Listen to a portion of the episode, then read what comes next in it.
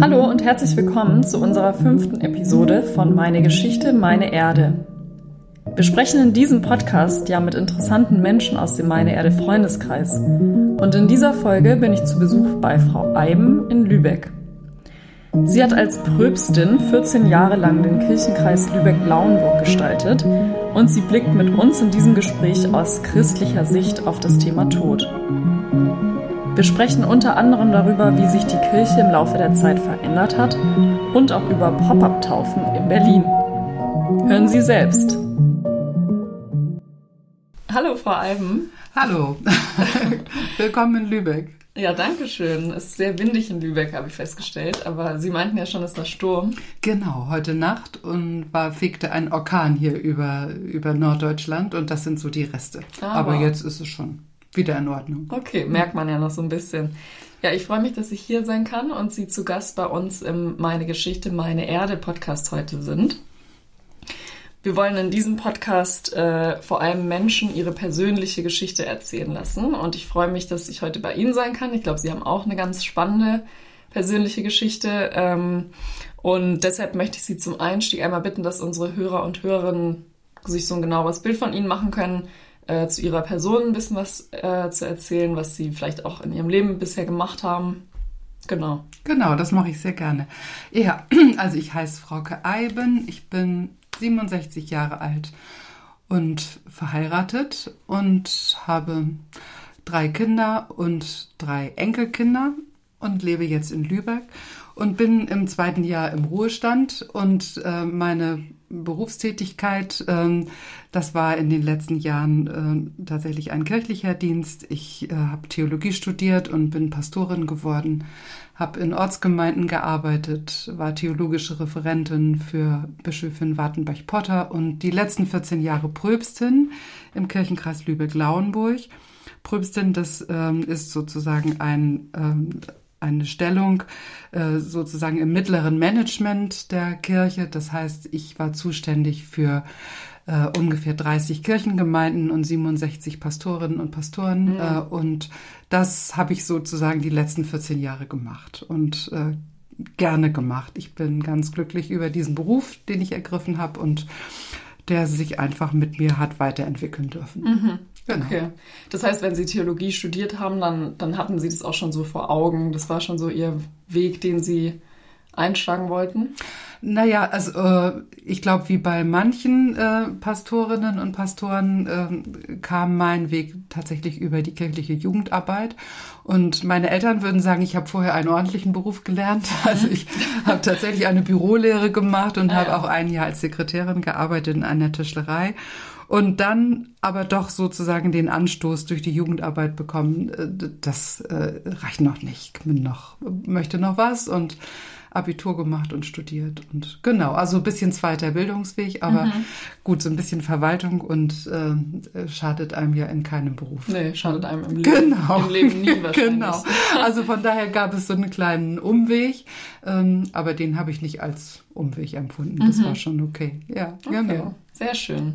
Jetzt sind wir ja schon direkt in Ihrer äh, beruflichen Laufbahn. Eigentlich können Sie einmal sagen, was Ihnen an dem Beruf der Pröbstin oder vielleicht auch ähm, Pastorin davor besonders viel Spaß gemacht hat, mhm. was Sie dort besonders gern mochten? Also tatsächlich eine Vielseitigkeit, dass es äh, eine Möglichkeit gibt, Menschen zu begleiten von der Geburt bis zum Sterbebett. Und ähm, von daher waren das immer total unterschiedliche äh, Situationen, mit Menschen in Kontakt zu treten und diese Arbeit, also Seelsorge, ähm, aber auch die Kasualien in der Kirche, Taufe, Trauung, Beerdigung, Konfirmandenunterricht, das ähm, war wunderbar. Das habe ich total gerne gemacht. Und äh, tatsächlich auch die Möglichkeit, dass der Beruf so sich mit einem mitentwickelt. Ähm, das finde ich schon gut. Also, dass es auch immer andere Schwerpunkte geben durfte, die sich dann zeigten. Ja, und ähm, dann später in der Leitungsverantwortung kam mir das natürlich zugute, dass ich selber auch lange Gemeindepastorin war und mich von daher auch in die Situation einfühlen konnte. Mhm. Ja, so okay. war das. Das heißt, würden Sie sich auch als jemand beschreiben, der gerne mit Menschen arbeitet, gerne auch ja. in der Seelsorge arbeitet? Genau. Und äh, das war tatsächlich fast das, was äh, mich äh, in den letzten 14 Jahren ist das ein bisschen zu kurz gekommen. Als Pröbstin sitzt man ja dann doch öfter in Sitzungen und Mhm. äh, äh, in unseren Sy- Synodenparlamenten und so weiter und hat mit Finanzen und Struktur zu tun. Und von Okay. daher äh, war das tatsächlich gerade ein bisschen weniger in der Zeit. Mhm. Ja. Deshalb äh, werde ich jetzt äh, ab September äh, einen äh, Dienst äh, der EKD im Ausland hoffentlich antreten. Und Oh. nochmal, ja genau, das kann man als Ruheständlerin machen. Ja. Ähm, und nochmal für äh, zehn Monate ganz einfach irgendwo Pastorin sein, wo man mich braucht. Okay, Also, und das wissen, kommt Sie, jetzt noch. wissen Sie schon, wohin es da Nee, geht? Ostern weiß ich das. Wow. das ist ja spannend. Und Sie Ja. sind dafür alles offen. Also Sie sind komplett. Naja, ja, Also, Sie irgendwas angeben, was Ihre Präferenz ist? Ja, genau. Also ich spreche nicht, so- ich spreche nicht Französisch und Spanisch und Mhm. deshalb fallen solche, äh, also sowas fällt irgendwie raus. Aber erstmal horchen, was so Okay. passiert. Und dann zieht man richtig dorthin für zehn Monate. Ja, genau. Äh, oder vielleicht auch kürzer, das muss man jetzt mal sehen. Also ich habe jetzt mal den Hut in den Ring geworfen, einfach zu sagen, genau, diese direkte Begegnung, das wäre jetzt einfach schön, wenn das würde die Sache so rund machen für mich. Mhm. Genau. Sehr schön, Ja, sehr genau. spannend. Was, äh, was ist so das, was Sie sich davon erhoffen oder was Sie nochmal jetzt da so mitnehmen wollen? Der direkte Austausch, sagen Sie? Ja, tatsächlich, äh, also wirklich ganz, ganz basal Pastorin sein mit Seelsorge und Gottesdiensten und Amtshandlungen und äh, an einem anderen Ort und für eine bestimmte Zeit. Das stelle ich mir jetzt gerade ganz gut vor, so im Übergang auch tatsächlich. Dann. Nicht für immer, das ist jetzt sozusagen ein Einsatz. genau. Ja, Ja. aber zehn Monate ist ja auch dann Das auch ein Commitment. Ja, genau, das stimmt. Sehr schön. Ähm, genau, in dem Podcast geht es ja auch um persönliche Geschichten, habe ich gerade schon gesagt. Und als wir äh, telefoniert haben, haben Sie mir erzählt, dass Sie auch jetzt auf Reisen waren. Ähm, Gibt es vielleicht von dieser Reise irgendeine Geschichte, die Sie gerne teilen möchten? Das klang ja nach einer sehr spannenden Reise. Deshalb könnte ich mir vorstellen, dass da vielleicht auch was Erzählenswertes dabei ist. Ja, tatsächlich. Ähm, ich war äh, mit einigen Kollegen äh, in Sri Lanka. Das ist ja wirklich nicht um die Ecke, um auch im Gespräch zu sein mit ökumenischen Partnern aus einer Partnerkirche.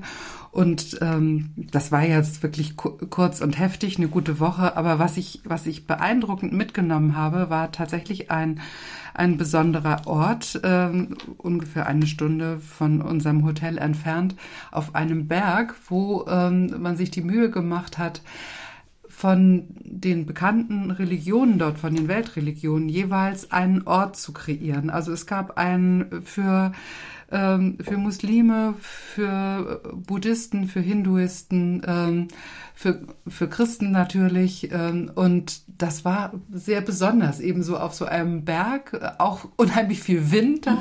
Ähm, und dann so in großer Freiheit einfach schöne Orte geschaffen. Ich weiß gar nicht, ob da wirklich jetzt auch, ob das belebt ist, also ob da auch Menschen feiern. Ähm, aber das war äh, so, so ein Friedenszeichen, dass Religionen auch miteinander stehen können äh, und äh, ja, äh, sich auch ergänzen, befruchten und, äh, und wir haben so viel Streit äh, um das Thema Glauben in der Welt. Das fand ich ein ganz schönes Zeichen, hat mich gefreut. Ja, wissen Sie, wer das errichtet hat? Nee, das, ich glaube, das war, war tatsächlich von der Regierung ein, ein, ein Ort, ähm, also relativ weit oben auf einem Berg und ähm, so ein bisschen Naturschutz drumherum und für mich war das ja überraschend. genau. Sehr schön, ja. Genau. Was bedeutet Ihnen allgemein, also jetzt haben Sie es ja schon angesprochen, dass äh, es relativ viel Streit gibt um Glauben. Was bedeutet Ihnen sowas dann, wenn Sie sowas sehen, dass das eben auch gemeinsam geht oder äh, wie sagt man denn? Ökumen? Ja, äh, interreligiös wäre das ja tatsächlich. Äh, also das, ich, ich finde, das sind äh, wirklich die Zukunftszeichen oder eine ganz große Sehnsucht danach, das auch weiter zu entdecken. Es gibt's ja schon ganz lange. Also äh, in der Geschichte immer wieder Zeiten, wo Religionen äh, sich gegenseitig auch befruchtet haben, wo man das in der Architektur sieht. Und ich finde das so ein Jammer, dass die dass das missbraucht wird heute tatsächlich für politische Zwecke und äh, extremistische Zwecke. Denn ich glaube wirklich, in allen Regio Religionen gibt es einen Kern, der, der sich darum müht, dass die Menschen in Frieden miteinander leben und dass man gemeinsam das Gute will. Mhm. Ähm, Sätze rauszuziehen, die, äh, die tatsächlich sich abgrenzen und verletzen, das kann man aus jedem Buch. Also, äh, und das kann man auch aus den heiligen Büchern der Religion. Und ähm, das finde ich gerade schade, dass das so heftig passiert. Und so Orte, wo das klappt äh, oder wo man das einfach mal vor Augen hat, die finde ich immer ermutigend. Mhm. Ähm, ja, so in die Richtung. Ja, kann ich mir gut vorstellen. Mhm.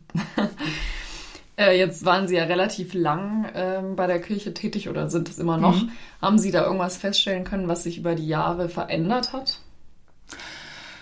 Ja, tatsächlich. Also ähm, ich sage mal, das, das ganze Thema Individualisierung, das ähm, hat natürlich die Kirchen getroffen. Also, dass ähm, mehr Menschen äh, einen, einen Glaubensweg finden oder auch einen säkularen Weg, der jetzt gar nichts mit der Institution Kirche zu tun hat. Das ist so. Also, das, das war in den letzten Jahren einfach auch schon deutlich. Und ähm, das ändert, also das verändert dadurch auch die Gestalt der Kirche. Ja, und daran müssen wir arbeiten. Und natürlich auch Krisen, in denen, äh, in den Kirchen evangelisch oder katholisch stecken, also wie jetzt gerade die Diskussion über sexualisierte Gewalt. Mhm. Ähm, das sind ja auch Krisen, äh, die nochmal erinnern, an der Haltung zu arbeiten und, äh, und ja, aber auch Menschen verunsichern, die sich dazu zählen. Also, genau. Also mhm. das verändert sich schon, ja. Ja, mhm. ja. Haben Sie irgendwas, ich meine, das ist jetzt eine große Frage und wahrscheinlich gibt es auch nicht so eine einfache Antwort darauf, aber was wäre so Ihre Lösung dafür? Also zum Beispiel jetzt für die Individualisierung, ist es dann eine Lösung, dass man oder offene mhm. Kommunikation einfach oder was würden Sie sagen, was sind so Ansatzpunkte?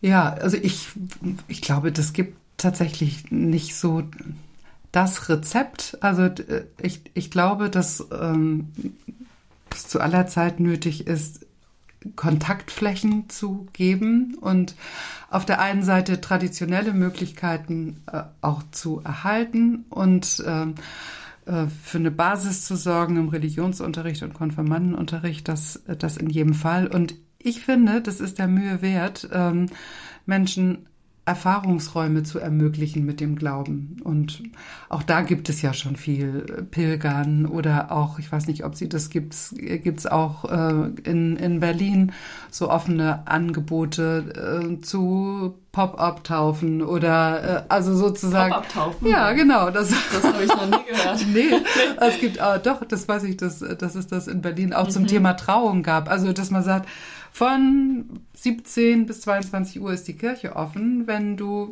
heiraten möchtest oder gesegnet werden willst, komm einfach vorbei. Echt? Okay, das wusste ich hm. nicht. Und ja. ähm, also äh, das äh, wird jetzt nicht die Kirche revolutionieren, aber das ist für manche Menschen, die so an der Schwelle sind, oh, da kann ich mal gucken. Und, mhm. äh, und ich glaube, Erfahrungen machen mit dem Glauben, das ist wichtig. Mhm. Ja. Okay, gucke ich mal mir an. Gucken Sie mal rein. Ich glaube, das heißt Segensbüro in Berlin. Segensbüro, aber okay. Und eine Pop-up-Taufe, wie kann ich mir das vorstellen? Also dann werde ich da getauft. Wenn man das, ja, mhm. klar. Aber das äh, gibt natürlich auch ein kleines Gespräch davor, ne? Also man geht nicht gleich zur, zur so. Tat über. Aber für manche Menschen ist es so, ach ja, stimmt, äh, das wollte ich immer schon mal. Mhm. Also und äh, genau. Dann ist es so ein offenes Angebot. Absolut. Genau. Genau, und dann gibt es manchmal ist ein, ist eine Musikerin oder Musiker da, und dann kann man sich ein Lied wünschen, was man mhm. vielleicht noch hätte. Also das versucht dann schon, das auch individuell und schön zu machen. Okay. Ja. Interessant. Wieder was gelernt. ja. ähm, genau, wir, also in ihrer Arbeit spe speziell und auch wir bei Meine Erde haben ja häufig, äh, das haben Sie vorhin gesagt, mit dem Beginn des Lebens mhm. und aber auch mit dem Ende mhm. des Lebens zu tun. Deshalb würde mich total interessieren, wie Ihre Sicht auf den Tod ist, wenn man das so umschreiben mhm. kann und vielleicht auch, wie Ihre Arbeit äh, das beeinflusst hat ähm, Sie hatten ja sicherlich auch mit Menschen zu tun, mhm. die vielleicht im Sterben liegen und ja. ja. Genau, das, ähm, das hatte ich und habe ich äh, tatsächlich. Und vielleicht würde ich das auch mal in zwei, ähm, in zwei Antwortstränge. Also das eine ist natürlich die Begleitung und Seelsorge von Menschen, die, ähm, die aus dem Leben gehen und ihren Angehörigen. Äh, da finde ich das wirklich ganz wichtig hinzuhören ähm, und auch Lebensgeschichten zu hören und äh, versuchen auch mit den Menschen, die da sind, auch ja auszuhalten und vielleicht auch eine Deutung zu finden, die tröstet. Und ich bin mit dem, also was für mich persönlich äh, der Glaube bedeutet, ist es schon so, dass ich, ich daran glaube, dass mit dem Tod nicht alles aus ist, sondern dass wir gehalten sind in Gottes Liebe, wie immer das aussieht. Ich habe dafür auch nur die unterschiedlichen Bilder, die es in der Bibel gibt, äh, vom Licht und Wärme und von einem großen Tisch, an dem man gemeinsam sitzt und jeder willkommen ist ob das so sein wird oder ganz anders, ähm, das weiß ich nicht. Und mhm. das würde ich auch nie, also das ist mir auch in der Verkündigung wichtig, tatsächlich jetzt nicht zu sagen, so und so ist das, sondern äh, darauf vertraue ich, dass da was ist. Das glaube ich, dass, äh, dass das so sein wird. Das ist eben auch Teil meines, meines Glaubens, auch der von Ostern herkommt, dass Jesus auferstanden ist. Und das versuche ich in so Situationen auch behutsam zu verkündigen. Nicht über die Köpfe der Menschen hinweg und jeweils so, dass es verständlich ist. Mhm. Und ähm, ich habe tatsächlich im vergangenen Jahr ähm, meine Eltern äh, beide verloren. Meine Mutter ist im letzten Jahr im März gestorben, mein Vater im Oktober. Und das würde ich sagen, das war nochmal ähm, natürlich eine persönliche mhm. Seite. Also da äh, hat man die Professionalität im Kopf, aber es sind einfach die Eltern. Also mhm. das ist, äh, das ist was ganz anderes. Dann, absolut, ja. das ist was ganz anderes. Und ähm, da habe ich nochmal so für mich äh, gemerkt, nicht als Pastorin, sondern als Tochter, äh, dass für mich die Rituale, die wir haben für den Abschied, äh, dass die für mich tragend sind, also mhm. dass die mir geholfen haben. Also wie so ein Geländer, an dem man lang mhm. geht, mit der Trauerfeier und den Liedern und der, und der Bestattung dann am Ende. Mein Vater war im Hospiz und das war tatsächlich auch nochmal besonders, so eine, so eine Woche zu haben, um mit ihm auch Geschichten zu teilen und auch zu beten und ähm, zu weinen und zu lachen mhm. und ähm, all das gehört so dazu mhm. und Wahrscheinlich wird es noch mal ganz anders sein, wenn ich selber vor der Situation stehe. Also äh, aus dem Leben zu gehen oder zu merken, dass das bald da ist. Und ich kann im Moment nur sagen, ich hoffe auch, dass mein Glaube da trägt. Mhm. Ähm, es gibt ja keine Garantie dafür. Nee, man kann es nicht sagen, wie es bei einem selber wird. Nein, und ja. ähm, also das ist so das, das eine, vielleicht das Persönliche und das ähm, das andere, mich hat äh, schon eigentlich den ganzen Weg meines Pastorinnenseins äh, das Thema Friedhof immer interessiert okay. und und tatsächlich in der letzten äh, Zeit als Pröbstin ähm, war ich eben auch doch viel im Gespräch, ähm, wie verändert sich eigentlich also unsere Bestattungskultur, unsere Friedhöfe und, und zu sehen, dass ähm, dass so Namen verschwinden. Also das mhm. gab so eine ganze Phase mit anonymen Bestattungen, das ist ein bisschen zurückgegangen. Ähm, aber wo wir, wo einfach die Grabsteine weg waren, wo man nur noch so eine grüne Wiese hatte und ähm, da habe ich immer so für mich gedacht und auch im Gespräch mit anderen, das ist, das ist schade, weil so ein mhm. Gedächtnis von einem Dorf oder einer Stadt irgendwie auch weg geht, dass man nicht mehr lesen kann, wer dann da gewesen ist. Und so als kulturelles. Absolut, als kulturelles ja. und, und auch durchaus als, ähm, als Glaubenserbe, mhm. dass man ja dann viele Menschen ähm, gestalten oder haben ja ihr Grab auch gestaltet mit, äh, mit Hoffnungssymbolen. Und also darüber habe ich tatsächlich äh, auch viel geredet, nachgedacht, mhm. geworben, dass wir unsere Friedhöfe, äh, also dass wir mehr, die mehr in den Mittelpunkt stellen. Okay. Weil das einfach schöne Orte sind mhm. in der Regel. Total, ja. Mhm. Sehen Sie das auch so? Weil ich fand Ihr Symbol gerade ganz schön, als Sie gesagt haben, Geländer, an dem man sich. Ja. Ähm, sehen Sie den Friedhof vielleicht auch so als Teil dieses, weil es ist ja ein ja. Ort, an dem man zurückkehren kann, um dann zu trauern. Und ja. in dieser Situation fand ich das gerade ganz schön, wie Sie gesagt haben, mit dem Geländer. Ja. Kann ich mir sehr gefunden. Und der Friedhof kann da ja auch ein Teil davon sein. Unbedingt. Also Mhm. man sagt ja Trauerarbeit. Also das ist, es ist Arbeit, sich zu verabschieden von einem Menschen.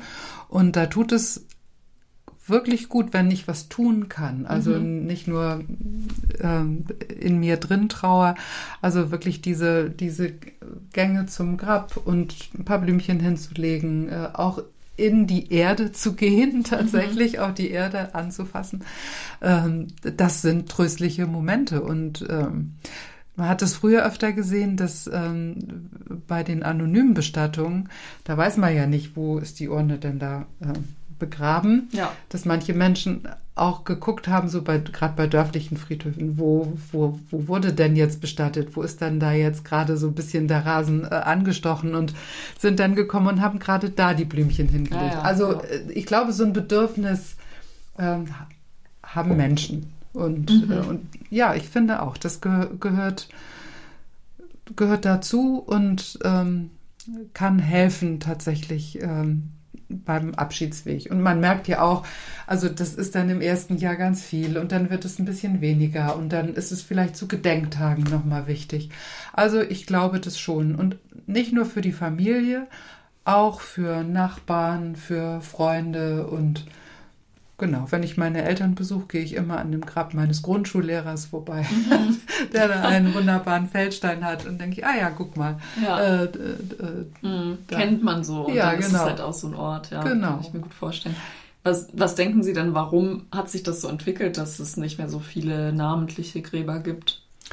Ich glaube, das ist, ähm, also das, das Thema Pflege spielt eine Rolle und natürlich auch, äh, dass Menschen nicht mehr wie, äh, wie früher für ihr ganzes Leben an einem Ort wohnen. Also wir sind einfach mobiler geworden und Ja. wenn äh, die Kinder hunderte Kilometer weg äh, leben, dann ist so die Frage, wie kümmern wir uns um die Grabstelle? Das soll auch ordentlich aussehen und die Diskussion habe ich tatsächlich auch mit meinen Eltern gehabt, dass die gesagt, na, und wir wollen nicht, dass ihr da Arbeit von habt. Und haben gesagt, weißt du, das ist, ähm, also erstens, äh, wenn wir das nicht selber machen können, können wir einen Friedhofsgärtner beauftragen. Und zweitens, vielleicht möchten wir das gerne. Geh doch nicht gleich davon aus, dass wir das nicht wollen. Aber das ist oft bei, ähm, bei einer Generation sozusagen, die möchten sich nicht zumuten und sagen, nee, und das möchte ich nicht, dass meine Kinder das machen möchten.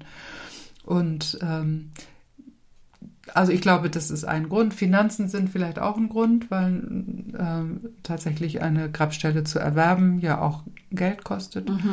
Und ähm, genau. Und daher Friedwald und Seebestattung und anonyme Bestattung ein bisschen günstiger sind. Mhm. Also da ist so eine Mischung aus, aus ähm, Pflegearm und ähm, Finanzen und vielleicht auch manchmal nicht so richtig darüber nachdenken, was Mhm. einem gut tun könnte. Also Ja. ich glaube, das, das könnte auch sein.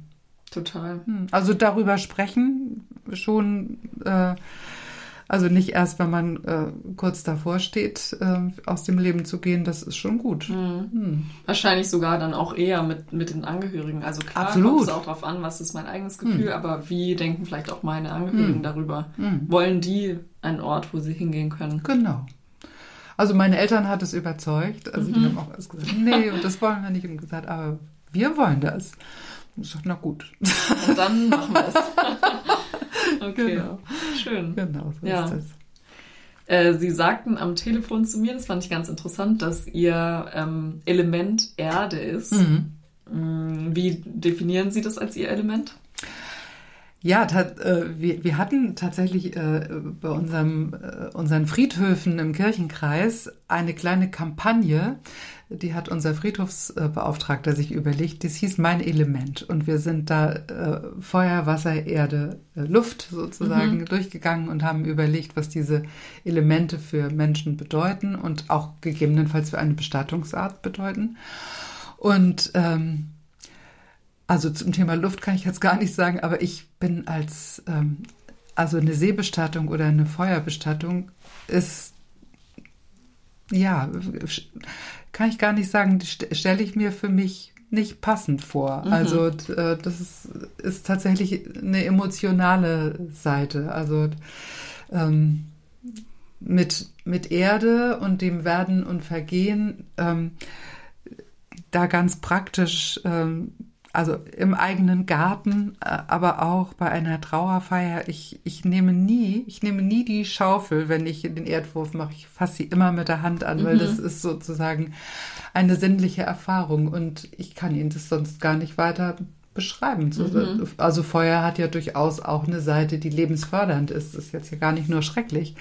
Ähm, aber sozusagen mit dem Element Erde, ähm, da ist für mich mehr aufgehoben äh, an Leben, Lebenskraft, mhm. äh, Lebensenergie, whatever. Also mhm. so in diese Richtung. Ja, ja, mhm. verstehe ich aber auch. Mhm. Also es wächst ja auch was aus Erde. Absolut. Äh, es ist ja sehr ich weiß nicht, Insekten sind in Erde. Alle möglichen Lebewesen ja. und äh, genau, das ist jetzt, in, jetzt, wir haben Februar, es, es ist ja, die ganzen Blumen sind draußen, äh, ich in meinen Garten gehe. Mhm. Also das, äh, dieses Bild von Werden und Vergehen, das ist einfach äh, bei der Erde so sichtbar. Deshalb, ja ist das, würde ich sagen, ist das mein Element. Okay. Also auf jeden Fall meine, meine Kinder wissen, ich möchte, wenn es geht, äh, keine Feuerbestattung mhm. haben. Okay. Also darüber haben wir schon gesprochen. Und ihr habt, äh, Sie haben bei der Kampagne dann darüber gesprochen, Bestattungsart und Elemente. Genau, ah, genau. okay, also da ging es jetzt nicht so generell um nee, das aber, eigene Element. Ja, aber das, man nähert sich ja dann, also wenn ich äh, die sehe und dann, wir hatten auch ein bisschen theologische Deutungen dazu, mhm. dann verhält man sich ja, dann, wo würde ich mich denn jetzt verorten? Und äh, deshalb war irgendwie, ja, mhm. mein Element. Okay. Also. Bei der Erdbestattung. Bei der Erdbestattung, genau. Und wie sind Sie da dann schon irgendwie auf die Beerdigung gekommen oder wie kam das dann? Wie kam das? Also ähm, das war wirklich verrückt. Ähm, genau, das war, war äh, ich bin relativ spontan äh, angerufen worden, ob ich mal kurz Zeit habe. Ähm, in einer der Gemeinden, also äh, in Mölln, war jetzt eine, eine kleine Sitzung einberufen, äh, zu der Konstantin von Notz, äh, grüner Bundestagsabgeordneter, äh, gebeten hatte. Und Konstantin von Notz ist auch ähm, im Stadtparlament dieser kleinen Stadt auch engagiert und er ist von immer, schon immer auch Mitglied der Kirche und der Kirche hoch verbunden. Und mhm. der brachte diese Idee aus Berlin mit und sagte, ich kenne da ein Start-up und wäre das nicht was für Mölln? Mhm. Und ähm, da habe ich das erste Mal davon gehört und gesagt, naja, also äh, mit all den Fragen, mit denen Sie äh, auch zu tun haben, wie soll das gehen und geht das wirklich so schnell? Und, ähm, und das war sozusagen der Anfang und mich hat, mich hat tatsächlich ähm, die Symbolik da auch so überzeugt, weil ähm, also mein Element Erde. ja. Also die ist gegeben. Äh, ist gegeben, das ist gegeben und ähm, ja, ich habe einfach viele Anknüpfungen gefunden, die äh, tatsächlich mit, mit meinem Glauben oder der Verkündigung sich, sich verknüpfen. Und das war sozusagen der Start. Und dann gab es ja viel, viel Diskussionen, ob daraus jetzt was wird und sehr, sehr unterschiedliche ähm, Deutungen auch. Also bis hin zu sagen, das ist ja wie äh, da kommt jemand in die braune Tonne, also mhm. sozusagen äh, wir werden kompostiert und mhm. ähm, also da gab es eine ganze Menge kontroverse Diskussionen, auch sozusagen im, im kollegialen Umfeld. Und ich habe aber gemerkt, je mehr man spricht und sich, äh, sich auch sozusagen ein Bild macht, desto offener äh, wird die Situation. Mhm. Und ähm, von daher habe ich mich sehr, sehr gefreut, dass es sozusagen so einen kleinen Versuch gegeben hat. Ja. Ja. Und das geht ja jetzt weiter. Das geht jetzt weiter, ja. Mhm. Nicht nur in Mölln, sondern jetzt auch in Kiel. Genau, genau, in meiner Geburtsstadt. Also ah, von daher okay. das, äh, passt das auch gut. Fügt ja. sich da auch gut ein. Ja, genau. Sehr schön. Ähm, ja, wir merken auch häufig, dass, äh, wenn wir zum Beispiel auf Messen von der mhm. Beerdigung erzählen, dass schon anfangs, es ist halt einfach was Neues. Absolut. Und die Bestattungskultur ist ja wirklich sehr verankert ähm, irgendwie mhm. in unseren Ritualen, Traditionen. Mhm. Deshalb versuchen wir uns ja auch da total anzupassen und mhm. eben zu gucken, was gibt es schon. Mhm. Ähm, weil es ist einfach etwas, genau, das ist so tief verankert, dass es eben nicht sich so schnell äh, ändern wird und kann und auch nicht soll. Ähm, aber diese neue Bestattungsform ist natürlich irgendwie etwas, was wir schon auch gern ähm, ja. ja. so umsetzen wollen, weil wir finden es total schön. Wir finden, es ist eine gute Möglichkeit. Es gibt ja irgendwie da nur zwei Wahlmöglichkeiten. Mhm. Äh, und wieso soll es da nicht auch eine dritte geben? Das Absolut. So. Also auch also ich finde tatsächlich, ähm, das ganze Thema Nachhaltigkeit ist auch eins, äh, was mich total überzeugt hat. Mhm. Also wir haben über Generationen so viel Zeug in unsere Friedhöfe getan und da eingegraben, äh, wo lange nicht überlegt wurde, ob das überhaupt jemals vergeht oder ob Generationen nach uns das auch diese wunderbaren Schmuckurnen wieder ausgraben und äh, was an Plastik oder Zeug da äh, oder Kunststoff äh, auch äh, einfach in die Erde getan wurde. Sagen, auch da braucht es Nachdenken darüber. Wie, wie gehen wir mit der Erde um und äh, wie hinterlassen wir das auch denen, die dann kommen wollen mhm.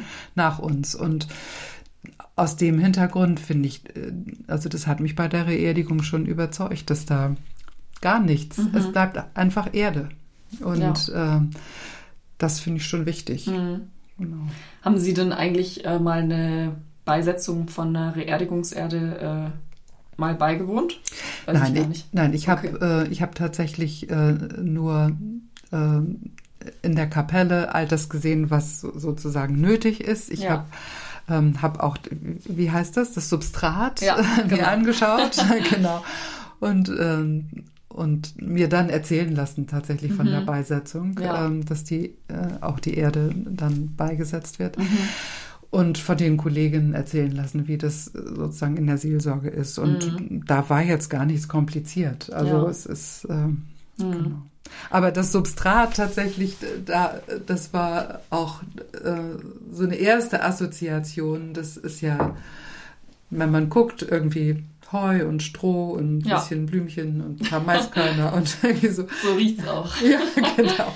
Und ich habe wirklich, wissen Sie, woran ich gedacht habe, ähm, ist tatsächlich ähm, Weihnachten, die Krippe und das äh, Jesuskind, das ja, auf stimmt. Heu und auf Stroh ja. liegt. Und ich gedacht, guck mal, mhm. das ist doch auch mal so ein Bogen, der da äh, sozusagen aufschlägt. Und das, ja, mhm. hat mir gefallen. Kann ich mir gut vorstellen. Ja, ich finde auch, es riecht einfach sehr vertraut, irgendwie auch ja. so natürlich und äh, mhm. das finde ich auch schön. Mhm. Jetzt haben wir auch schon über Trauerrituale gesprochen und bei der Beerdigung ist ja vielleicht so der Besonderheit, sag ich mal, dass äh, quasi so ein bisschen Zeit vergeht mhm. mhm. ähm, während der Beerdigung. Wie würden Sie das denn einschätzen für die Trauerarbeit? Äh, ja, würden, haben Sie irgendwelche, also weil wir reden auch oft drüber, gibt es vielleicht in den 40 Tagen, also kann man die vielleicht irgendwie speziell gestalten mhm. oder gibt es da irgendwelche Ideen, die Sie haben? Äh, also erstmal ist es ja, also der erste Schritt ist ja in der Regel, dass es eine Trauerfeier gibt, äh, bevor die Beerdigung mhm. beginnt.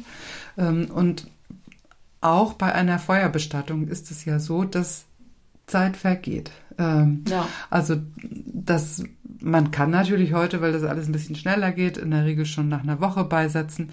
Aber ganz oft, so habe ich das als Pastorin erlebt und auch jetzt in der eigenen Familie, ähm, ist es ja so, dass man die Urnenbeisetzung dann plant und dann auch die dabei haben möchte, die man dabei hat. Und manchmal dauert es auch drei Wochen. Also von daher, ah ja, okay. äh, dass das da so immer so fix geht, ist ja auch nicht so. Und, mhm. ähm, und von daher, ja, über das Thema 40 Tage, äh, da kann man na natürlich sprechen. Ich ähm, möglich, also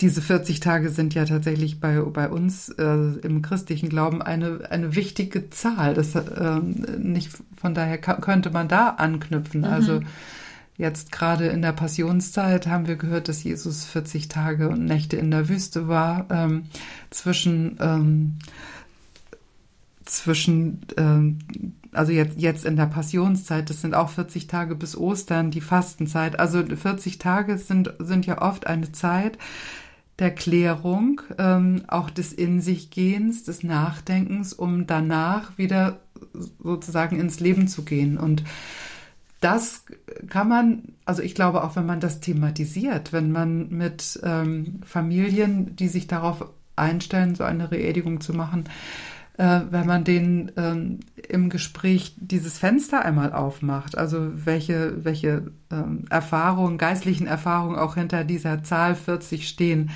Also ob sie das vielleicht selber für sich füllen können, ob sie, ähm, ob man mit ihnen vielleicht auch etwas entwickeln kann, was ihnen gut tut, vielleicht ähm, äh, sozusagen eine Station auf dem Weg dahin. Ähm, ich weiß das aus der griechisch-orthodoxen Kirche, dass, ähm, dass es da Situationen gibt, wo nach unterschiedlichem, das weiß ich jetzt leider nicht aus dem Kopf, aber nach der Beerdigung es mehrere Stationen gibt, wo äh, es nochmal eine Abkündigung im Gottesdienst gibt und eine Kerze angezündet wird ähm, für, für jemanden, der mhm. gestorben ist. Also ich glaube, da ist viel möglich, wenn man je im Gespräch mit den Menschen ist, was sie brauchen können. Mhm. Ja, total. Mhm. Deshalb ist es ja auch nur eine Wahlmöglichkeit, eine weitere, wenn Klar. jemand das nicht möchte und dann keiner es, muss. Genau. Das ist, äh, glaube ich, auch wichtig ja. zu sagen. Ja. ja. auch bei aller Aufregung tatsächlich, also das war ja tatsächlich auch kurz, was, was soll das denn jetzt? zu sagen, ja, niemand ist ja verpflichtet, das zu tun. Nee, also es gibt, es nicht. gibt alles ja. und das ist einfach eine weitere Wahl möglich. Und wenn du das für dich nicht möchtest, ist ja gut. Es also so, von daher fein. ist da ja auch die Aufregung umsonst. Also braucht man ja nicht. das stimmt, ja. Ich stelle allen Teilnehmenden in diesem Podcast ähm, am Schluss immer die zwei gleichen Fragen. Mhm. Ähm, und ich hatte in der Vergangenheit eben äh, Leute, mit denen ich gesprochen habe, die dann die Folgen schon gehört hatten und sich schon innerlich vorbereitet haben auf die Antwort. Nee, bin ich nicht. okay, deshalb, ganz, das wollte ich einmal wissen. Ähm, und zwar ist die erste Frage, äh, wenn Ihr Leben eine Geschichte wäre, welchen Titel würde diese Geschichte tragen? Wow.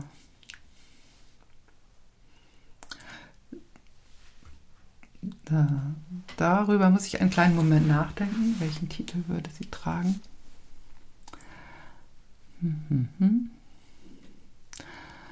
Also, es sollte irgendwas mit Wege sein, weil ich finde schon, dass es, es gibt so unterschiedliche Wegabschnitte und mhm. ähm, ja, vielleicht auf dem Weg ist jetzt nicht so originell. Muss auch nicht originell sein. Ich finde es ja. Ich schon originell, weil es ist trotzdem sehr, es ist ja sehr offen, was man darin interpretieren kann. Ja, und also auch äh, also sozusagen im Rückblick und was dann auch kommen wird. Also ja, auf dem Weg. ist gut. Okay. Mhm. Schön. und ähm, die zweite Frage ist, welche Pflanze soll auf ihrer Erde wachsen? Ja, das ist ja klar. Eine Eibe. Ach ja, klar. okay. Aber ehrlich gesagt, es müssen dann zwei sein, weil die brauchen immer ein, ein Gegenüber, die zweihäusig sind und von daher müssten da zwei kleine Zwei Eiben kleine Eiben. Ja. Okay. Sehr schön, ja, das war eine einfache. Das war Frage. einfach, ne? Genau. Die gibt es ja tatsächlich auch auf den Friedhöfen auch schon. Und äh, genau. Ja. Aber ich mag Zwei Eiben ist sogar noch besser, passt ja sogar noch besser. Genau. Frau Eiben. Nicht? sehr schön. Ich bedanke mich auf jeden Fall für das Gespräch. Hat mir sehr viel Spaß gemacht. Sehr gerne. Vielen Dank. Sehr gerne.